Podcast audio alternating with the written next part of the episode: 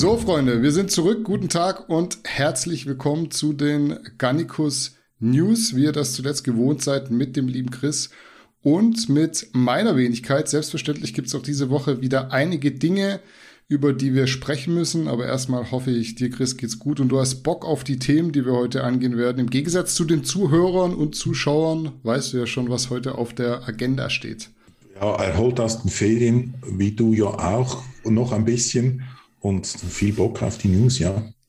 Ja, nicht mehr erholt. Äh, Julia ist gerade im Urlaub. Das bedeutet so, für mich ist äh, den ganzen Tag äh, Stress angesagt, aber wir kriegen das heute auf jeden Fall hin. Ich freue mich, wenn Julia wieder zurück ist.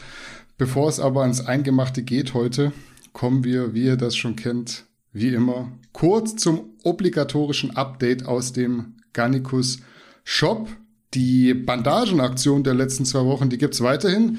Ich erzähle das jetzt nicht nochmal alles von neu, nur ganz kurz umrissen. Ab 50 Euro Bestellwert bekommt ihr ein paar Ellenbogenbandagen gratis. Dafür einfach einkaufen, die Ellbogenbandagen in den Warenkorb legen und dann an der Kasse den Code Bandage benutzen. Ab sofort könnt ihr im Shop auch wieder mehr oder weniger aus dem Vollen schöpfen, wenn wir den Galenicus mal außen vor lassen.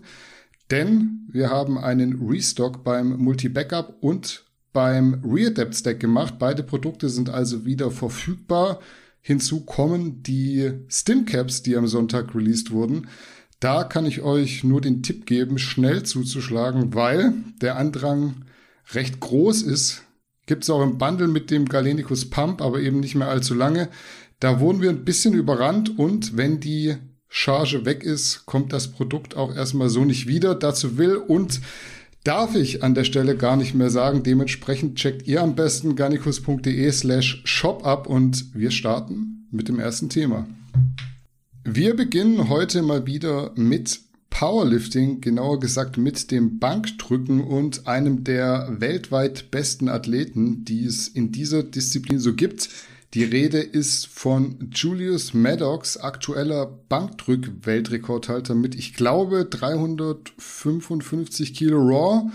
Diese Bestmarke wollte er letztes Jahr schon mal auf 363 Kilo ausbauen. Da wurde aber die Langhantel falsch beladen und er hat nicht nur den Versuch dann nicht geschafft, sondern sich auch verletzt. Jetzt am vergangenen Wochenende sollten die 363 Kilo wieder eingetütet werden, hat aber erneut nicht geklappt. Du hast dir das ja mit deinen analytischen Augen sicherlich angeschaut. Lass uns mal dran teilhaben, was dir bei den verfügbaren Videos so durch den Kopf gegangen ist und wie knapp's für dich eventuell war mit dem Weltrekord. Alles, was ich gesehen habe, war qualitativ jetzt nicht so gut an Videos.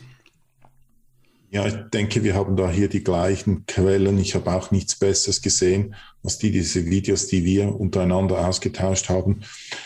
Und da ist, ist zwar Qualität ist zwar schlecht, aber man sieht, finde ich, deutlich, dass da ein bisschen was gefehlt hat. Oder also das war jetzt nicht so ein Near Miss oder irgend sowas, sondern es war deutlich.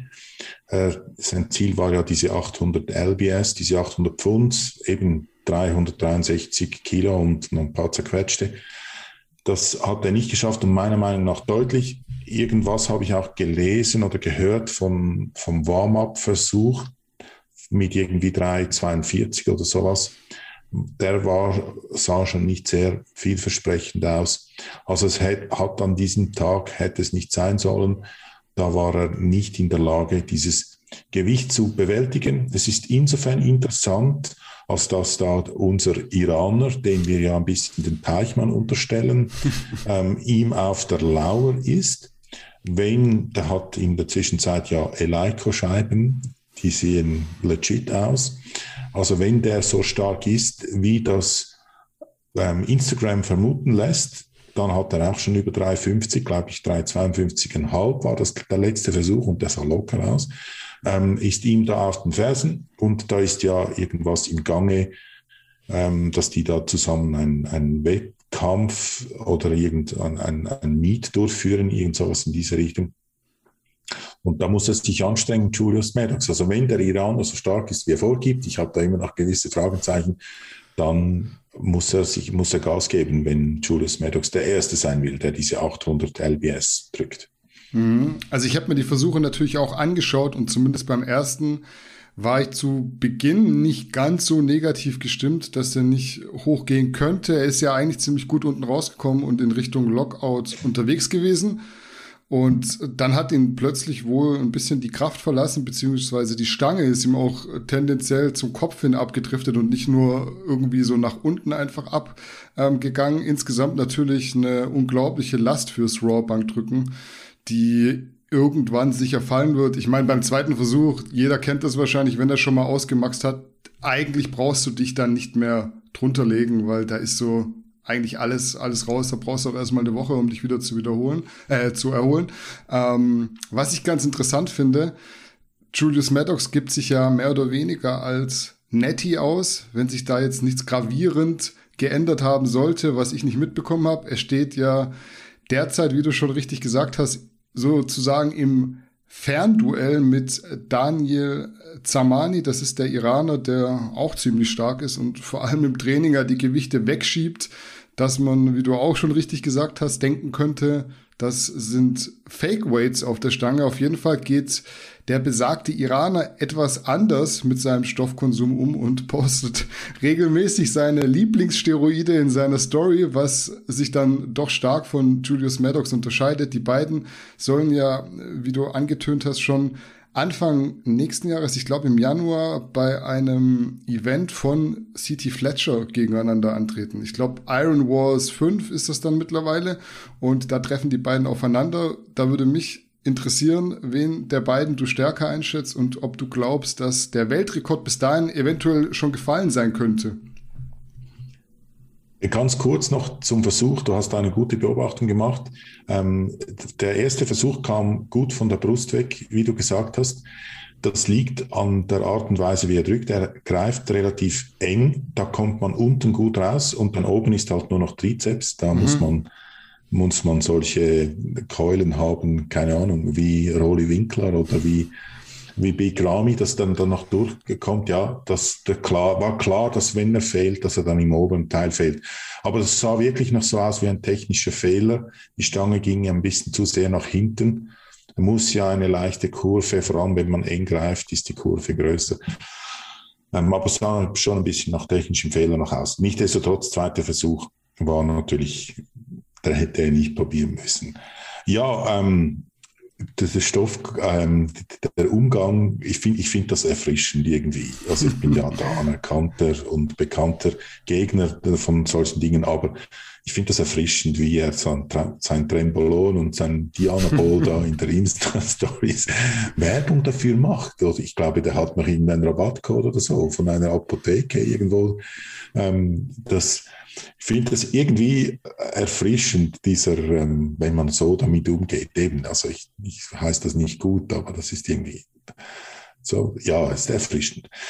Äh, die, das Einschätzen, wer da stärker ist, also jetzt, wenn wir davon ausgehen, dass die Gewichte, die er verwendet, wenn das alles so ist, wie das sein soll, wenn das kalibrierte Scheiben und das Gewicht wirklich diese 352,5 ist, was er bewegt hat, wenn das so ist, würde ich den Perser stärker einschätzen. Nur eben gibt es da schon noch ein paar Fragezeichen. Also eben, das, es ging wahnsinnig schnell. Niemand hatte den auf dem Radar. Plötzlich ist er hier. Die Stange biegt sich ein bisschen weniger, hat kaum Spotter rundherum. Am Anfang diese, diese iranischen Scheiben.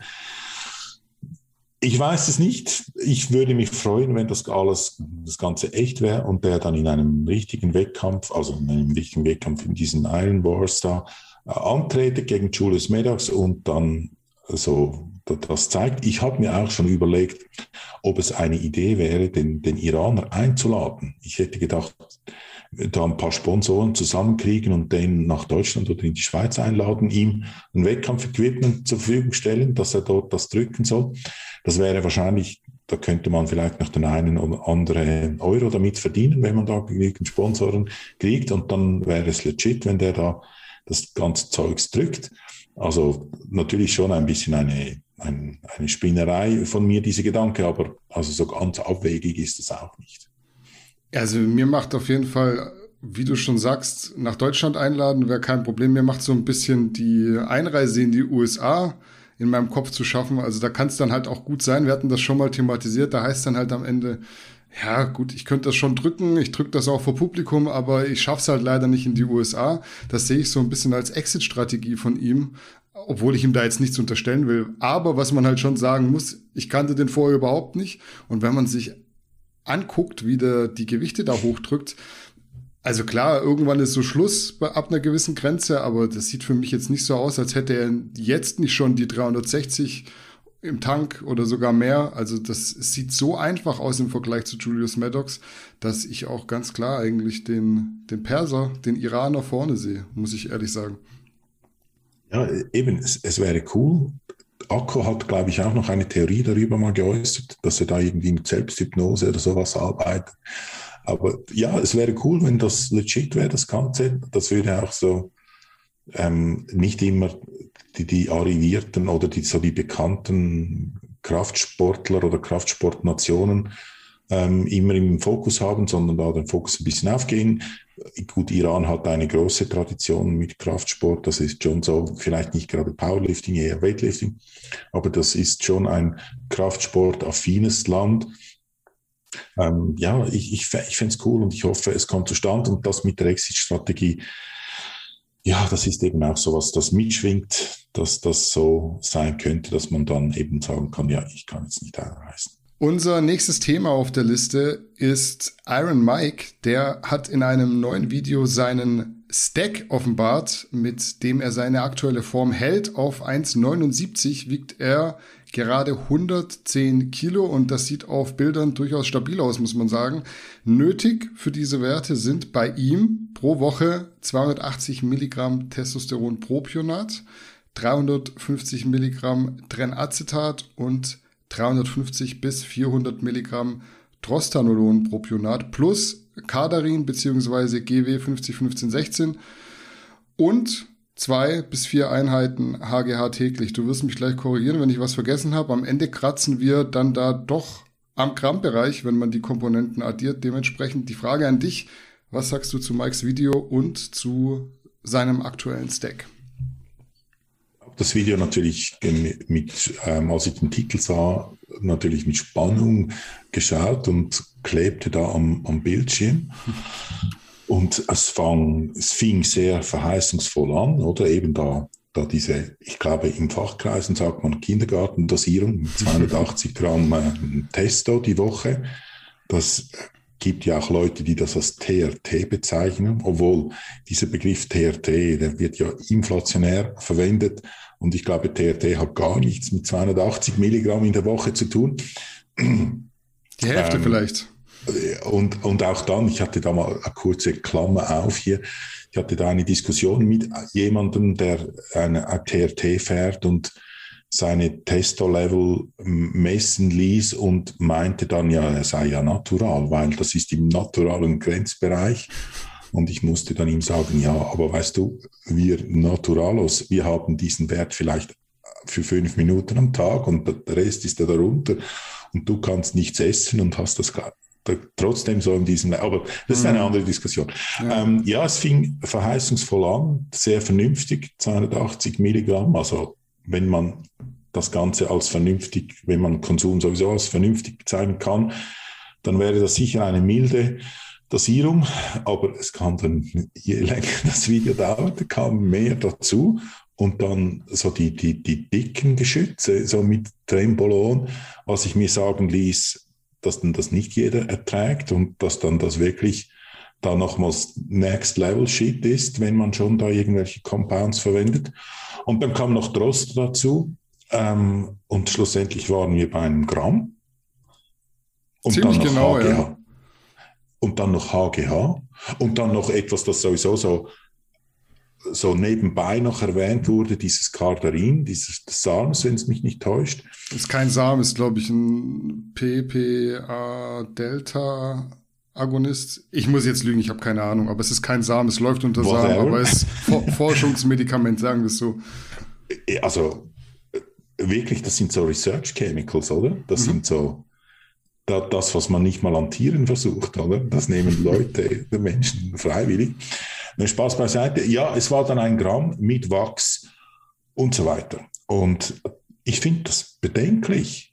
Ich meine, wenn man das jetzt in den Content stellt, Mike ist auch, Entschuldigung, ein erfolgloser Bodybuilder, der nicht mal mehr Wettkämpfe macht und dann sich ein Gramm hineinfährt, nur damit, damit er gut aussieht und dass ihm gut geht. Er verdient direkt mit dem kein Geld. Oder ich weiß, er macht da Stoffpläne und Diätpläne und weiß ich was.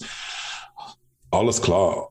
Und da ist, das verkauft sich wahrscheinlich besser, wenn man da hier anständig oder in, in diesem Verständnis anständig aussieht, aber direkt verdient er kein Geld damit. Diese Dosierung, und ich weiß, alle, die da hier ähm, was nehmen und Bodybuilding betreiben, sagen immer, ja, die an der Olympiade, die stoffen auch. Ja, das machen sie. Aber mit einem Gramm bist du Kugelstoßweltmeister, ganz sicher. Ich kenne die Dosierung von gewissen Kugelstößern, also das kann man, ähm, das findet man im Internet, das gibt Berichte von ehemaligen DDR-Sportlern und so weiter. Und der, der Weltrekordhalter nach wie vor im Kugelstoßen, oder nein, ich glaube, er ist nicht mehr Weltrekord, aber Ulf Timmermann hieß er, der hat mit 115 Kilogramm Körpergewicht bei irgendwie 1,95, also das war jetzt kein Monster, und da eine Dosierung Turinabol und sonst noch was, aber unter einem Gramm hat er diese Kugeln 23 Meter weit befördert. Und die aktuellen Kugelstößer kommen nicht an diese Weiten heran obwohl die auch nicht natural unterwegs sind, aber wahrscheinlich nicht halt mehr so einfach wie in den 80ern. Und wenn jetzt jemand kommt, der einfach so ein Gramm sich hereinfährt, für das, dass er gut aussieht, dann finde ich einfach, dann stimmt das Verhältnis nicht und dann noch HGH. Also für mich ist der HGH, ich kann mich gut erinnern, als das aufkam, damals hatte man es noch irgendwie an toten Körpern von Tieren oder Menschen irgendwie so extrahieren müssen und war dann hohe Alzheimer-Gefahr, wenn du das Zeugs genommen hast. Das war so der heilige Gral, das Nonplusultra. Und jetzt nimmt da, Entschuldigung, irgendwie ein, ein YouTuber im AGH, damit die Lipolyse ein bisschen angeregt wird. Ich habe viel, viel, kein Verständnis.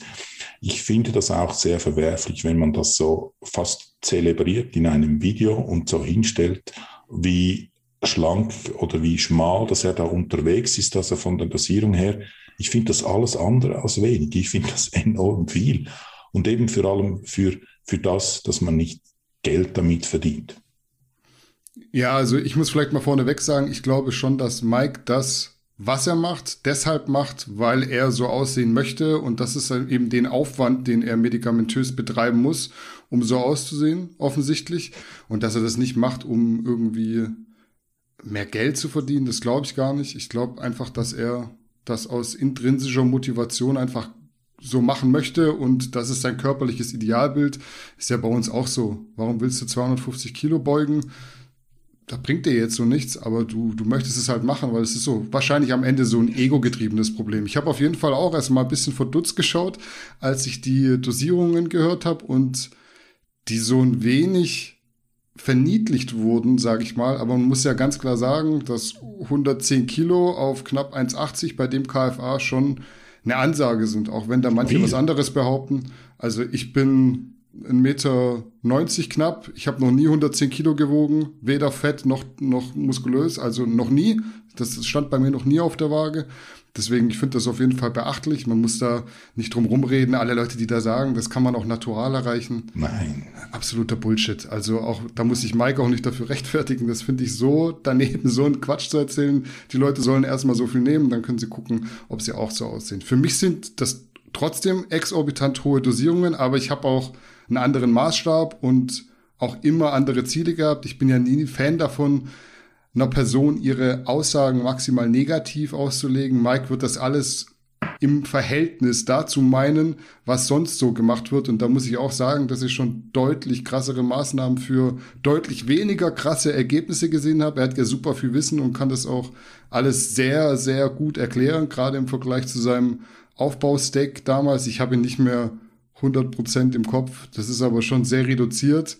Wenn man es damit vergleicht und äh, wenn er die einzelnen Komponenten da so auseinander nimmt, hört sich das für mich plausibel an, wobei ich auch sagen muss, dass ich bei der Anti-Aging-Dosis vom HGH eher ein bis zwei statt zwei bis vier Einheiten im Kopf habe. Aber sei es drum, was ich sagen will, der Junge weiß schon, was er macht und sagt ja auch, dass höhere Geschütze aufgefahren werden müssen, um dorthin zu kommen, wo er jetzt ist. Zum Erhalten braucht es dann wiederum weniger. Also wenn man jetzt nicht wieder die Grundsatzdiskussion aufmachen will, ob die Stofftransparenz gut oder schlecht ist, fand ich das ein ehrliches und ein authentisches Video, das zu ihm passt. Er packt schon auch die Disclaimer da rein. Also er sagt, Kadarin, äh, Forschungsmedikament, muss man sagen, ist so. Es gibt ja Leute, die, die gehen so ins Internet und sagen, ich nehme das, ich nehme das, ich nehme das, finde ich cool. Er sagt das schon auch, ähm, dass es er macht und dass er es nicht empfehlen kann. Das sind halt auch trotzdem, muss man sagen, am Ende so Floskeln, um sich da ein wenig abzusichern. Das Einzige, was mich ein wenig gestört hat, also ich, das hat sich jetzt von mir bisher super, super positiv angehört. Mm, also was mich gestört hat und was ich konstruktiv kritisieren möchte, sind die letzten eineinhalb Minuten. Da wird sehr viel verallgemeinert, dass jeder da draußen das Doppelte nimmt und nicht so aussieht wie Mike und dass manche Studiobesucher krass viel ballern und nicht mal nach Stoff aussehen. Mag sein und klar, es wird sicher viel Quatsch fabriziert, aber das ist halt immer so dieses Whataboutism-Totschlag-Argument, was irgendein 18-Jähriger macht, der drei Gramm Stoff nimmt und nicht danach aussieht, hat am Ende ja nichts mit meinem Handeln zu tun und sollte auch nicht als Legitimation hergenommen werden. Das war ein ehrliches Video. Das sind Mikes Mengen, die er braucht, um so einen Körper zu erhalten, den er erhalten möchte. Damit bin zumindest ich vollkommen cool. Die letzten 90 Sekunden blende ich da für mich aus, weil da wurde es so ein bisschen rechtfertigerisch, was er jetzt alles macht, warum er so aussieht, wie er aussieht und dass andere ja viel schlimmer sind. Und das ist so für mich nicht die Grundlage, auf der man argumentieren sollte. Du hast schon recht, oder? Ich meine, das Video, eben, ich bin da hin und her gerissen. Ich kenne die richtige Antwort nicht. Ich weiß nicht, ob es besser ist, Aufklärung zu betreiben oder ob es besser ist, das Ganze totzuschweigen oder zu vermystifizieren irgendwie. Ich kann es nicht sagen, oder? Das ist ein, ein großes Thema, das ist ja mit, mit Drogen genau das Gleiche. Und ich bin froh, bin ich nicht jemand, der das entscheiden muss, weil ich wäre hiermit überfordert. Ich, den Punkt, den ich da hier ein bisschen kritisiere, ist, ich finde es auf der einen Seite gut, dass er so transparent darstellt, hey, für, ich, ich sage jetzt das extra ein bisschen äh, flapsig, für das bisschen Muskeln, das ich habe, brauche ich ein Gramm und mhm. plus HGH. Oder das, das finde ich gut, dass das klar ist. Nur, wenn man sich dem hingibt und, und ihm, und ihm an den Lippen hängt und so zuhört, klingt es so, wie wenn ein Gramm nichts wäre. Mhm. Und das ist das Problem, was ich damit habe. Ein Gramm ist meiner Meinung nach, und ich, ich habe keine praktischen Erfahrungen und ich bin auch nicht Mediziner, aber ist er auch nicht, Meiner Meinung nach ist ein Gramm sehr viel. Mit, mit einem Gramm kann man an der Weltspitze in irgendeiner Disziplin sein. Nicht Bodybuilding, einverstanden, aber sonst irgendwelche Sportarten. Und da, das ist das, was mich stört, dass man sagt, dass man so, äh, ja, und auch das ganze Jahr fahren, oder? Also das ganze Jahr on und wer, wer off geht, ist eher dumm. Ich habe mir übrigens gestern mit großer Begeisterung das Steve Bentin Video, äh, Podcast angeschaut und äh, selbst Steve Bentin, ein, ein im erweiterten Spitzenfeld der Bodybuilder in der 212er Klasse, geht komplett off. Und wenn Steve das sagt, dann glaube ich das, oder weil auch anderes Zeug, was er sagt, ist sehr glaubhaft. Und dann eben, dann gibt es solche Influencer, die sagen, nee, aufgehen ist dumm, hast du zu viele Schwankungen und so weiter. Das ist das, was ich kritisiere, das ist das, was ich verwerflich finde und das ist dort, wo ich mir wünsche, dass solche Leute da ein bisschen ein, ein größeres Feingespür entwickeln und gut, wenn sie sagen, ich muss ein Gramm nehmen, dass ich so aussehen kann, aber nicht so hinstellen, wie wenn ein Gramm da wenig wäre. Ja, also was man sagen muss, Mike hat, glaube ich, im Video auch gesagt, das ging ja eine halbe Stunde lang oder 35 Minuten, das jetzt alles so eins zu eins aufzudröseln, super schwer. Er meinte ja, Trennen hat er bloß phasenweise drin, das ist jetzt auch nichts, was er dauerhaft fährt. Ich glaube, es ist halt dann wieder so eine Prinzipienfrage. Geht man komplett off oder fährt man diesen Bridging-Ansatz? Da ist jetzt auch, bin ich auch praktisch nicht dazu in der Lage, das zu bewerten, was da besser ist. Ähm, wie ich es schon gesagt habe, also wenn man jetzt nicht wieder diese Diskussion aufmacht, ob die Transparenz gut oder schlecht ist für die Menschen, dann ist es halt einfach am Ende so ein sehr, sehr ehrliches Video. Ich glaube aber, also ich bin auch immer hin und her gerissen, aber am Ende denke ich mir so, wenn du dir das vorstellst als jemand, der noch nie Stoff geballert hat und ich habe schon Stoff geballert, was er so erzählt, jeden Tag dann äh, 40 Milligramm äh, Testopropionat, 50 Milligramm äh, Trenacetat. Du musst dich jeden Tag injizieren. Du musst echt einen Aufwand betreiben dafür, dass du dann so aussiehst. Und ich glaube, Stand jetzt, Änderungen vorbehalten, keine Ahnung, wie ich dazu in einem Jahr stehen werde, was ich da jetzt gesagt habe, weil dann immer irgendwelche Leute sagen, du hast mal vor äh, 38 Jahren was gesagt. So, ja, nee, das war halt einfach so mein aktueller Stand der Erfahrungen und Erkenntnisse, die ich in meinem Leben gesammelt habe. Stand jetzt glaube ich, das ist eher abschreckend für die Leute, wenn sie sehen, was man dann nehmen muss, wie oft man das dann äh, verabreichen muss, als dass sie sagen, ey, voll geil, jeden Tag eine Spritze. Also ich kann sagen, mir macht das keinen Spaß. Also dieses ständige Injizieren. Ich war da immer, immer so jemand, der gesagt hat, lieber einen längeren Ester und nicht so oft injizieren. Nicht, weil ich da irgendwie Angst davor habe, aber es ist halt einfach so lästig. Du bist dann da irgendwie abends daheim, sitzt mit deiner Freundin auf der Couch und guckst Netflix und dann fällt dir ein, so scheiße, ich muss mich eigentlich ja noch injizieren. Dann holst du die Spritze raus und lauter so. ist einfach so unangenehm. Das jeden Tag, kann ich euch nur sagen, für mich war es nix. Ähm, ich habe es auch nie so praktiziert. Ähm, und dementsprechend ist es für mich eher abschreckend und nicht cool, wenn ich das so höre. Weiter geht's mit deutschem Profi-Bodybuilding und da landen wir in dem Fall bei Tim Budesheim. Was Tim betrifft, gab es nämlich ein paar Spekulationen, dass er eventuell an der Arnold Classic UK teilnehmen würde. Eine Einladung dafür liegt vor. Die wurde sogar öffentlich wirksam auf dem Instagram-Profil der Arnold Classic UK verkündet, schon im Juli, glaube ich. Dran an der Sache schien für mich zumindest erstmal nichts zu sein. So habe ich das auf jeden Fall in Tims Video am Sonntag verstanden. Erst wettkampffreier September, dann die Events nach dem Olympia ins Auge fassen. Wie Tim aber unter unserem Instagram-Beitrag kommentiert hat, macht er die Arnold Classic UK wohl doch mit. Entweder ich habe das komplett missverstanden oder man hat sich da spontan umentschieden. Könnt ihr ja auch mal in die Kommentare schreiben, ob das für euch jetzt überraschend kam oder kommt und ich da eventuell nur zu doof war.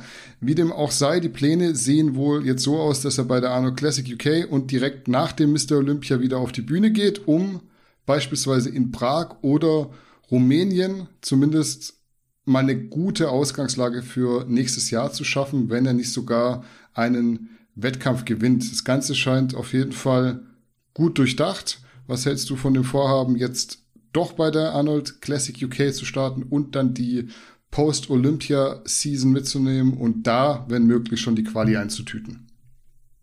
Ich war sehr, also gleicher Stand wie du, weil im Video, dass sie noch in Alicante abtreten mit, mit Kienzel zusammen oder respektive, dass dort gedreht wurde und Team dann in ein anderes Video hineinfügte, war meiner Meinung nach, außer ich bin des Wienerisch nicht mächtig, aber die Aussage von Stefan Kienzel war, ich glaube, ziemlich deutlich, dass er Arnold Classics UK nicht mitmacht. Aber offenbar hat sich das geändert, umso besser. Ähm, ich finde das sinnvoll, dass sie vor allem die Wettkämpfe nach der Olympia nutzen, um sich eine bessere Ausgangslage für nächstes Jahr zu, zu schaffen. Wenn man bedenkt, dass eben dieser Flat, der ja zweimal hinter Team platziert wurde, über ein solches Vorgehen mit entsprechenden Punkten sich die Qualifikation sichern konnte, dann ist das sicher ein schlauer Ansatz und würde ich an Teams Stelle, wenn ich als Ziel hätte, die Olympia mitmachen, auch so verfolgen. Ich, was ich einfach hier ein bisschen in oder mitbedenke, ist noch, ich kann mir nicht vorstellen, dass Team so signifikant besser aussehen wird nächstes Jahr an einer nächsten Olympia, dass er da vorne mitreden könnte. wenn das nicht der Anspruch ist, dann so wie zum Beispiel, ich finde, das macht ähm, Hans Hoffmann da, Steve Bentin macht das super. Er sagt ja gar nicht, er geht nicht an Olympia, um die dort zu gewinnen oder Treppchen, sondern er möchte dabei sein oder jetzt Top Ten jetzt neu. Wenn das so die Zielsetzung ist, dann absolut das richtige Vorgehen und wünsche ich dem bestes Gelingen von meiner Seite.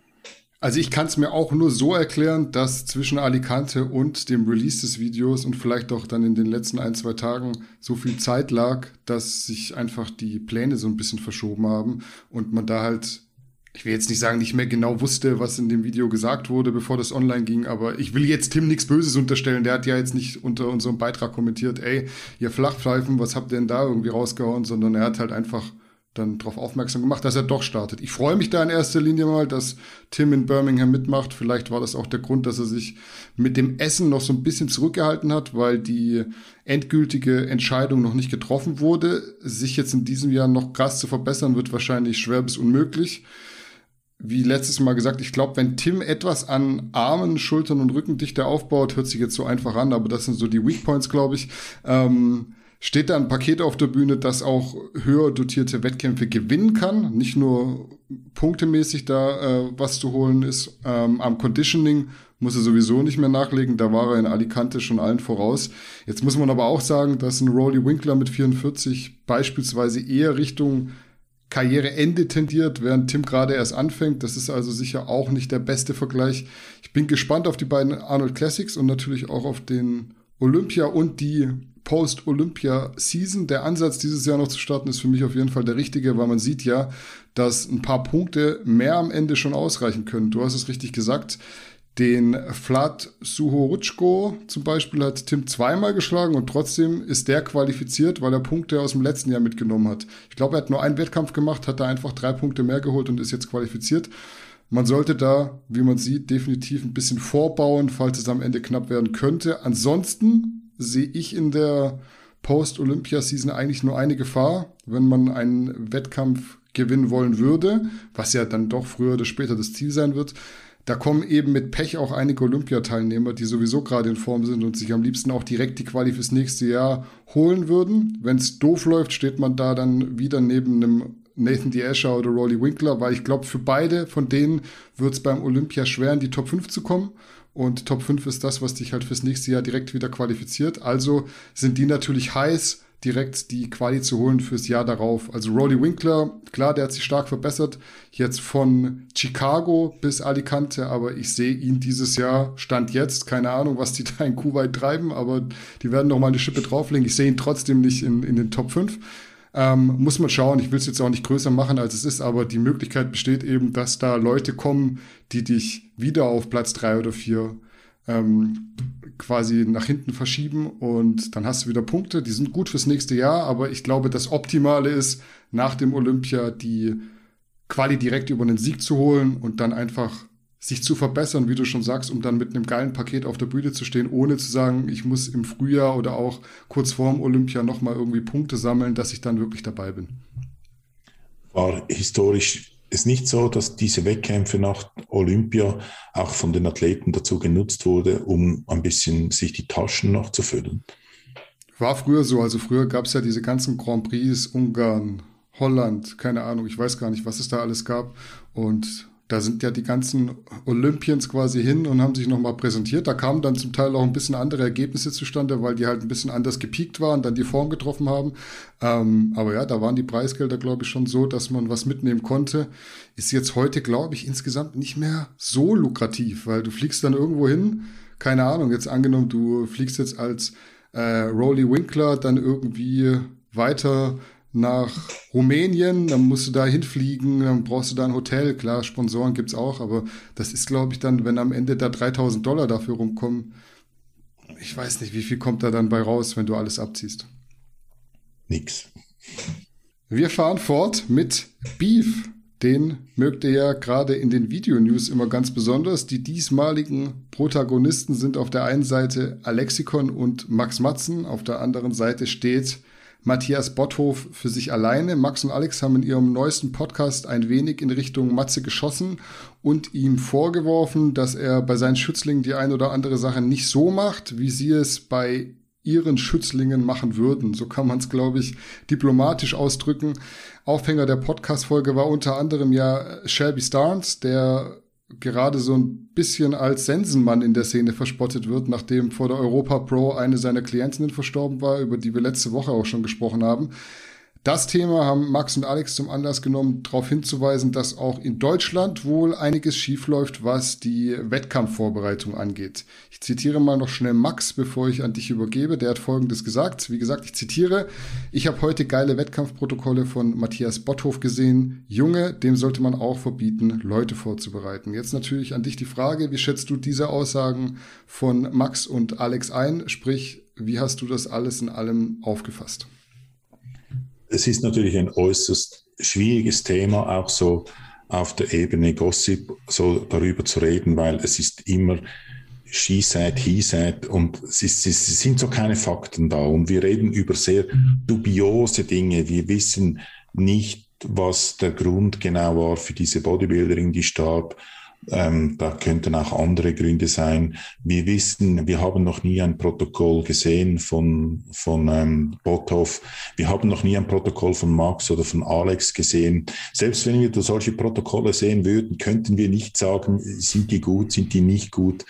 Ähm, das ist alles so super dubios. Aber ich setze mich gerne hier hinein und gebe meine Meinung dazu auf die Gefahr hin, dass ich mir hier die Finger verbrenne.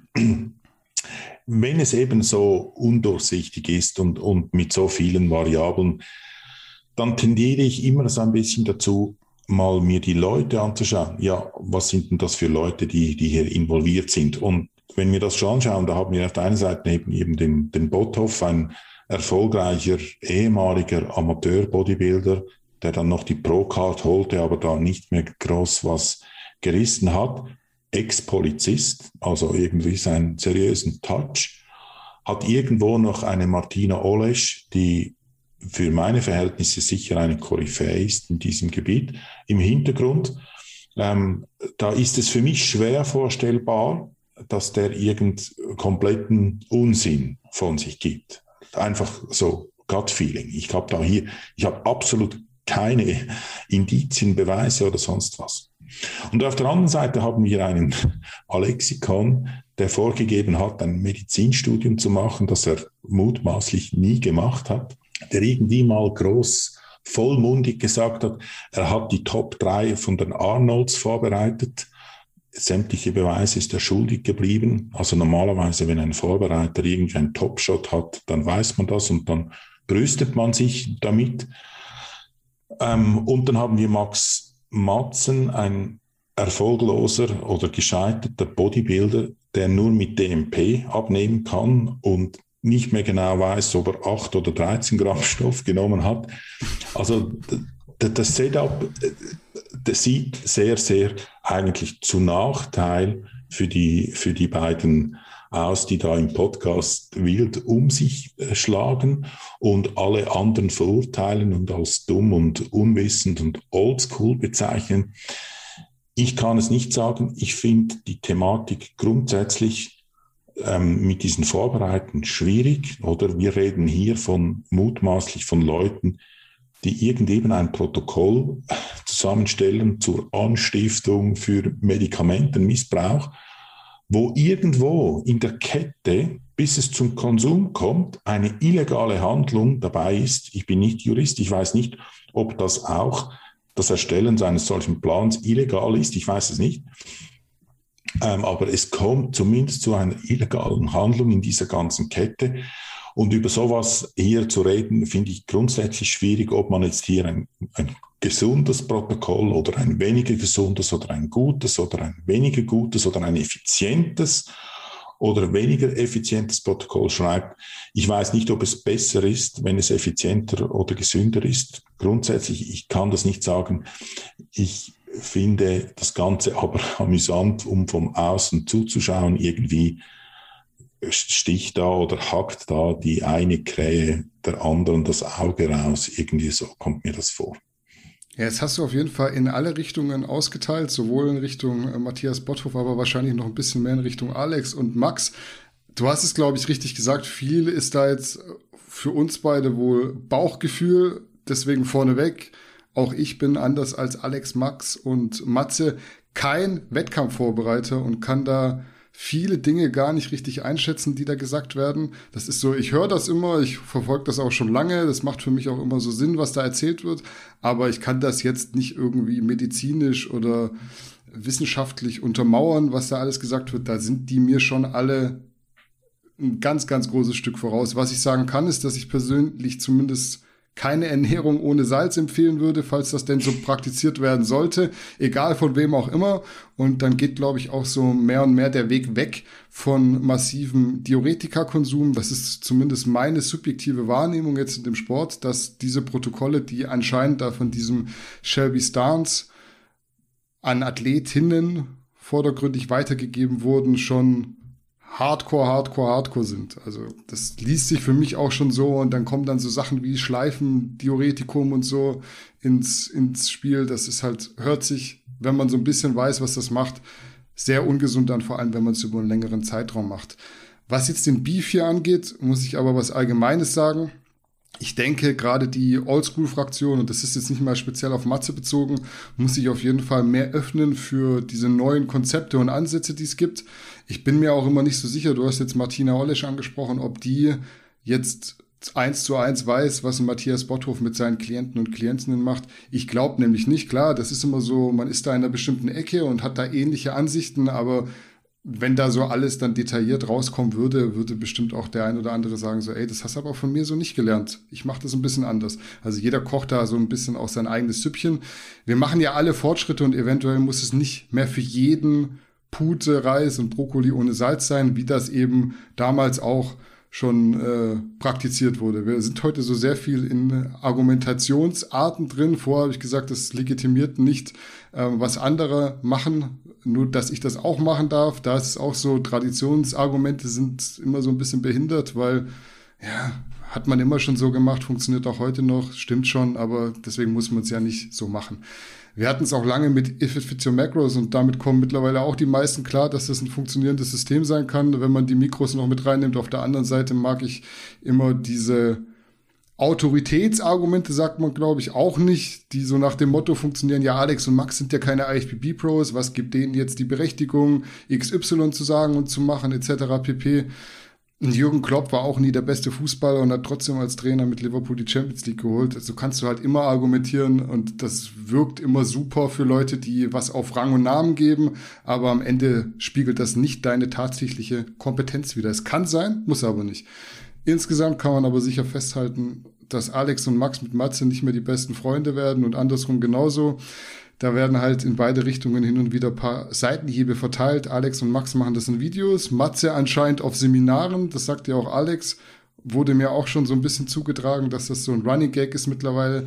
Ich glaube, beide haben halt einfach so, oder alle haben so ein bisschen ihr Publikum und bleiben dann mit ihren Aussagen im Gespräch. Wenn es am Ende dazu dient, dass man fragwürdige Ansätze neu bewertet und damit Schaden beziehungsweise am Ende eventuell sogar Tod von Athleten abwendet, finde ich solche Streitereien sogar eher konstruktiv. Und wir haben natürlich auch was drüber zu reden.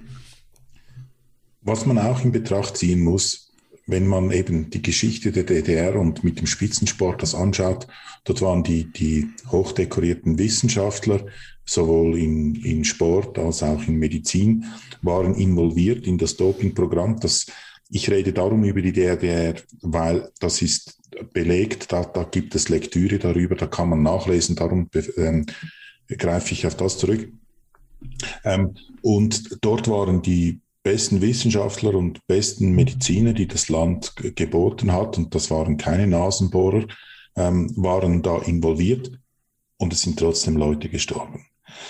Was ich da damit sagen möchte, ist, ähm, wenn sich jemand, weil es geht um Spitzensport, oder? Und es geht, schlussendlich geht es darum, um, um irgendwas zu gewinnen. Und wenn sich jemand hingibt zu jemandem, zu einem sogenannten Vorbereiter, und da sich da irgendwie ein Protokoll aufdrücken lässt, dann finde ich, ist halt auch ein Teil der Verantwortung oder der größte Teil der Verantwortung bei dieser Person, die das mit sich machen will.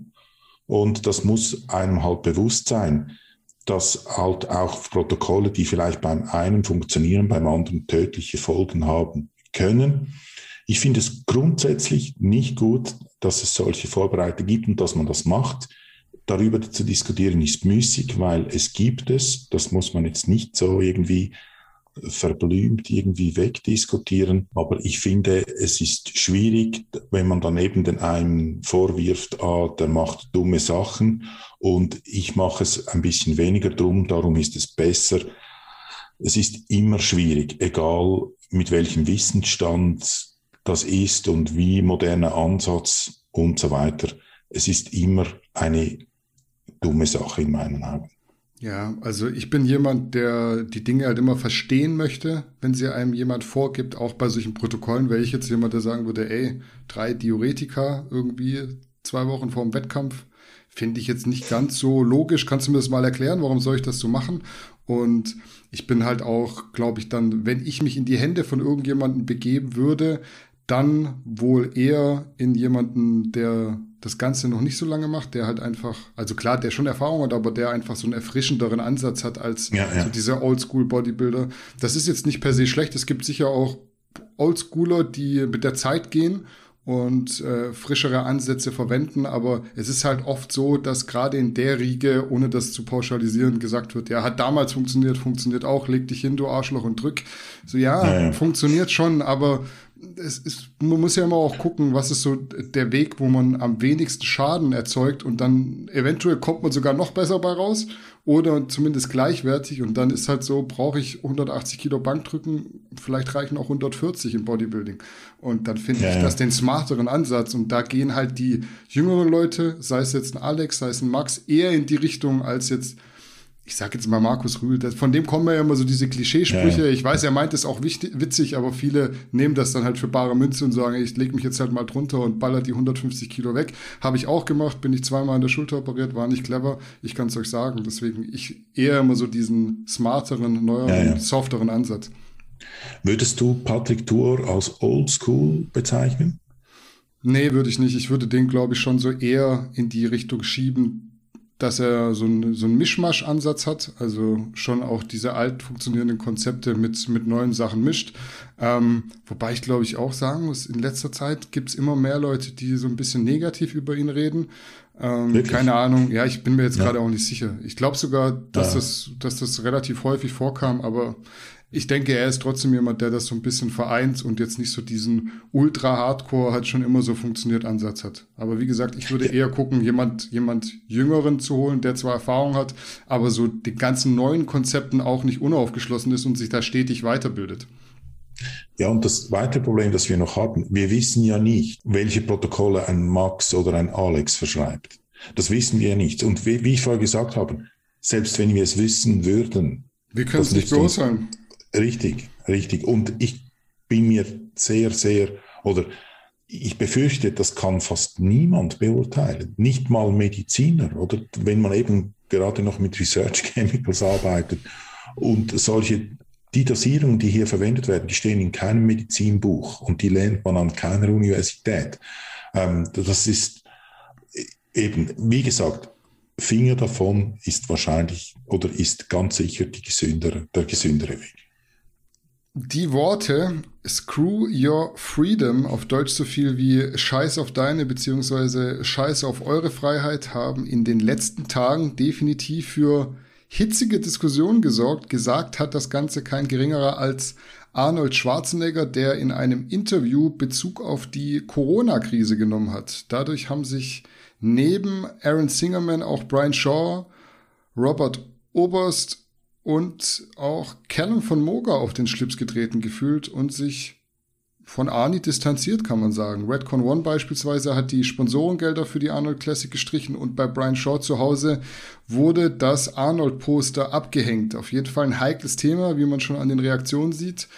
Was ist dir bei den Aussagen von Arnold Schwarzenegger durch den Kopf gegangen und kannst du verstehen, warum ziemlich viele Menschen da relativ sensibel reagiert haben? Äh, ich dachte mir, das ist noch eine dümmere Aktion, als die Haushälterin zu schwängern. Also da, da hat er jetzt wirklich den Vogel abgeschossen. Ich weiß nicht, ich bin nicht Fan von den Vereinigten Staaten von Amerika. Das ist jetzt nicht meine Traumdestination und das Land, das ich jetzt als so erstrebenswert anschaue. Ich kann das aber relativ neutral und halt als geschichtlich Interessierten kann ich das einfach so ein bisschen analytisch anschauen und ich kann sagen, eines der Kernpfeiler dieses Landes sind die Freiheitsrechte, der, die persönlichen Freiheitsrechte.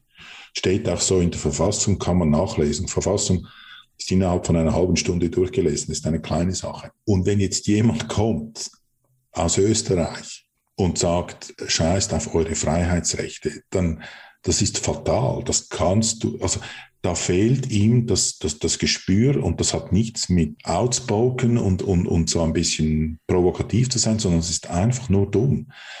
Das kannst du in Amerika nicht bringen und dass die Reaktionen so sind von Individuen und das Red One sich zurückzieht, ich finde das extrem ein krasser Schritt oder aber die, die haben sich hier so auf den Schlips getreten gefühlt, ähm, dass sie zu solchen drastischen Maßnahmen schreiten. Das zeigt so ein bisschen, wie wichtig den Amerikanern diese Freiheits-, also den US-Amerikanern die Freiheitsrechte sind. Und die darf man in keinster Weise mit irgendwie, mit, mit einer Aussage oder sonst was probieren zu sabotieren. Das kommt nicht gut. Ja, wir sind uns da tatsächlich ähnlicher, als ich es gedacht habe. Ich wusste jetzt nicht, was du zu der ganzen Thematik sagen wirst. Ich mache mir damit wahrscheinlich auch keine Freunde, obwohl ich das schon mal gesagt habe, wenn ich mich recht erinnere. Ich selbst war nie der größte Arnold-Fan, weder körperlich noch von seiner Art. Dass man sich im Business-Aspekt einiges abschauen kann, steht, glaube ich, außer Frage. Trotzdem hat Arnold Schwarzenegger so einige Sachen in seinem Leben gemacht, die schon höchst fragwürdig waren. Seht zumindest ich so. Da reicht's auch, wenn man seine Biografie liest. Ich glaube, viele Leute, die da immer so jemanden Ideo, wie sagt man, äh, heroisieren ist das richtige Wort. Leute, die ihn heroisieren, die haben sich eventuell nicht so komplett mit ihm beschäftigt, glaube ich, oder wollen halt gewisse Dinge nicht sehen. Ich will das heute auch gar nicht so stark politisieren. Meine Meinung zu Corona kam oft zum Tragen. Ich denke, Deutschland macht da einen sehr schlechten Job und auch die aktuelle Entwicklung die gefällt mir ganz und gar nicht. Wenn ich schon 2G höre, muss ich kotzen an der Stelle. Also was man an den letzten eineinhalb Jahren aber sieht, ist ja ganz klar, dass sich verschiedene Fronten bilden und die Corona-Politik jetzt auch gerade mit der Impfung ein sehr heikles Thema ist. Man kann da, wenn man sich in der Öffentlichkeit positionieren möchte, eigentlich nur schwer sagen, was man denkt, ohne irgendjemanden zu verärgern. Es gibt eigentlich nur Hü oder Hot. So was dazwischen gibt's nicht. Dieser offene Diskurs fällt irgendwie weg. Das hat jetzt auch Arnold zu spüren bekommen, mit dem er ja von einigen Personen bei uns in der Szene richtig Gegenwind bekommen hat und fast gecancelt wurde. Früher hatte Arnold ja so ein bisschen Narrenfreiheit, der durfte ja irgendwie machen, was er will, alles war irgendwie cool. Ja, gut, du musst halt einfach eine Schreiber Kennedy heiraten, dann kommst du schon politisch irgendwie weiter. Das sind ja so Aussagen, die hat er so gesagt. Also das ist ja nichts, was ich mir ausdenke. Ähm, und da kann jetzt jeder für sich entscheiden, ob er das cool findet. Ähm, an der Stelle muss ich aber trotzdem eine Lanze für ihn brechen, weil sein Zitat auf jeden Fall ein bisschen aus dem Kontext gerissen wurde. Nichtsdestotrotz finde ich den Satz Scheiß auf eure Freiheit sehr heikel und es gibt jetzt auch die Statements, dass die betroffenen Personen immer noch zu ihrer Meinung stehen, auch nachdem sie das komplette Interview gesehen haben. Wenn es um Freiheitsbeschränkungen geht, das hast du schon richtig gesagt, hört es beim Ami auf jeden Fall auf. Das kann man ganz gut sehen und finde ich auch gut. Da sind wir hier in Deutschland meiner Meinung nach echt ein bisschen zu zaghaft irgendwie und nehmen alles hin. Vielleicht auch so allgemein Europa, Schweiz wird da nicht anders sein. Da, wenn die Regierung sagt, machen wir halt mal so, dann bleibt er halt mal ein Jahr lang daheim. Und auch wenn es keinen Sinn macht, dann sagen wir, alles klar, wie lange soll ich noch? Soll ich vielleicht irgendwie nichts mehr essen oder keine Ahnung, was kann ich noch so für euch tun, dass es euch so gefällt hier? Dann schreien wir immer gleich hier, ja, ich, ich springe noch mal ein bisschen weiter. Das finde ich ein bisschen bedenklich. Ähm, eine Sache, die ich äh, hier zum Schluss meines Monologs noch loswerden will, dann darfst du gerne noch mal. Ich mag einfach prinzipientreue Menschen, die ihre Konsequenzen aus gewissen Situationen ziehen. Man kann jetzt pro oder contra Aaron Singerman sein. Der Typ hat seine Meinung, die vertritt er und da hat er sofort gehandelt und seine Sponsorengelder eingefroren. Dafür braucht man definitiv Eier und das hat mir jetzt, ganz egal, ob man jetzt konform geht mit dem, was er sagt, sehr imponiert. Punkt. Ja, ist ein, ein starkes Statement. Das, das, das, das, gefällt mir auch. Also da, damit ich nicht falsch verstanden wird.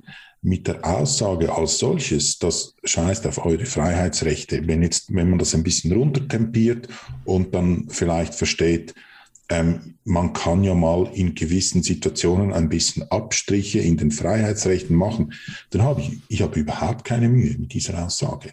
Nur kann ich es nicht verstehen, wie man seit 50 Jahren in einem Land lebt, man so viel und in der Politik tätig war, so viel Gespür haben müsste, dass man weiß, ein solches Statement kann man in Amerika nicht bringen. Und das hat nichts damit zu tun, um kongruent zu sein und sagen, was man denkt und so weiter, sondern es ist einfach nur dumm. Man hätte die gleiche Aussage anders formuliert machen, also die gleiche Aussage mit einer anderen Formulierung treffen können und niemand wäre verärgert. Und das, das, das ist das, was ich nicht verstehe. Ein, ein gestandener Mann, ich halte auch nicht so wahnsinnig viel von Arnold, aber mit 74 und eben seit 50 Jahren im Land äh, etwas von Marketing versteht. Er hat sich selbst sehr gut verkauft, natürlich von, von den Weiders getrieben.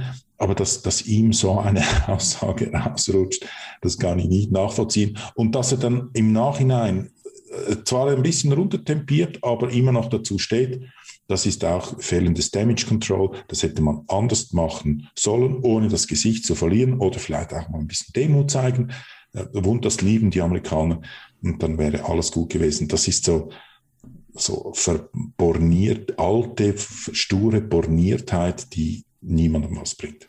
Ja, ich denke vor allem jetzt in der Phase der Pandemie, wenn man es noch so möchte, ich weiß nicht, ob das jetzt aktuell noch das richtige Wort ist, aber hätte er die Aussage vor einem Jahr getroffen oder vor 14, 15 Monaten, dann hätte wahrscheinlich niemand sowas gesagt. Dann wäre es auf die Masken bezogen. Ja, dann scheiß halt mal auf deine Freiheit, zieh halt mal das Ding auf, wir gucken mal, was passiert. Jetzt mittlerweile, zumindest meiner Meinung nach, weiß man deutlich, deutlich mehr. Man sieht, das ist jetzt nicht diese, ja, Bevölker weltbevölkerungsdezimierende Seuche. Man hat das ganz gut im Griff. Ich bin eher so der Meinung, dass man jetzt viel zu lange dafür braucht, einfach sinnvolle Maßnahmen zu finden, dass man wieder alles aufmachen kann. Stattdessen beschränken wir immer weiter, drücken uns so in, in einen gewissen Zwang rein. Gefällt mir überhaupt nicht. Aber da jetzt so eine Aussage zu treffen wie Arnold, ist für mich einfach so ein bisschen zu spät dran und dementsprechend wird es eben auch hart kritisiert, was ich auch gut finde, weil nur weil du Arnold Schwarzenegger heißt, darfst du trotzdem nicht alles sagen und es gehört auch nicht nur dir allein die Welt. Dann war's das in diesem Sinne mit den Garnicus News für diese Woche. Ich hoffe, ihr habt euch gut unterhalten gefühlt. Denkt weiter an die Bandagenaktion und an die Restocks vom Multi-Backup und Readapt Stack. Die Stimcaps sind auch am Start. Da am besten jetzt zuschlagen, weil sich der Vorrat, wie gesagt, recht zügig dem Ende zuneigt. Einfach auch aufgrund der Nichtverfügbarkeit des Galenicus. Ach ja, vielleicht an der Stelle noch äh, vielen Dank für die Resonanz auf dem Podcast mit Steve Bentin. Der sprengt ja gerade unseren YouTube-Kanal wirklich in exorbitanter Höhe. Ähm, freut mich auf jeden Fall. Ansonsten wünsche ich euch eine schöne Restwoche. Macht's gut. Bis zum nächsten Mal. Wir sehen uns nächste Woche wieder.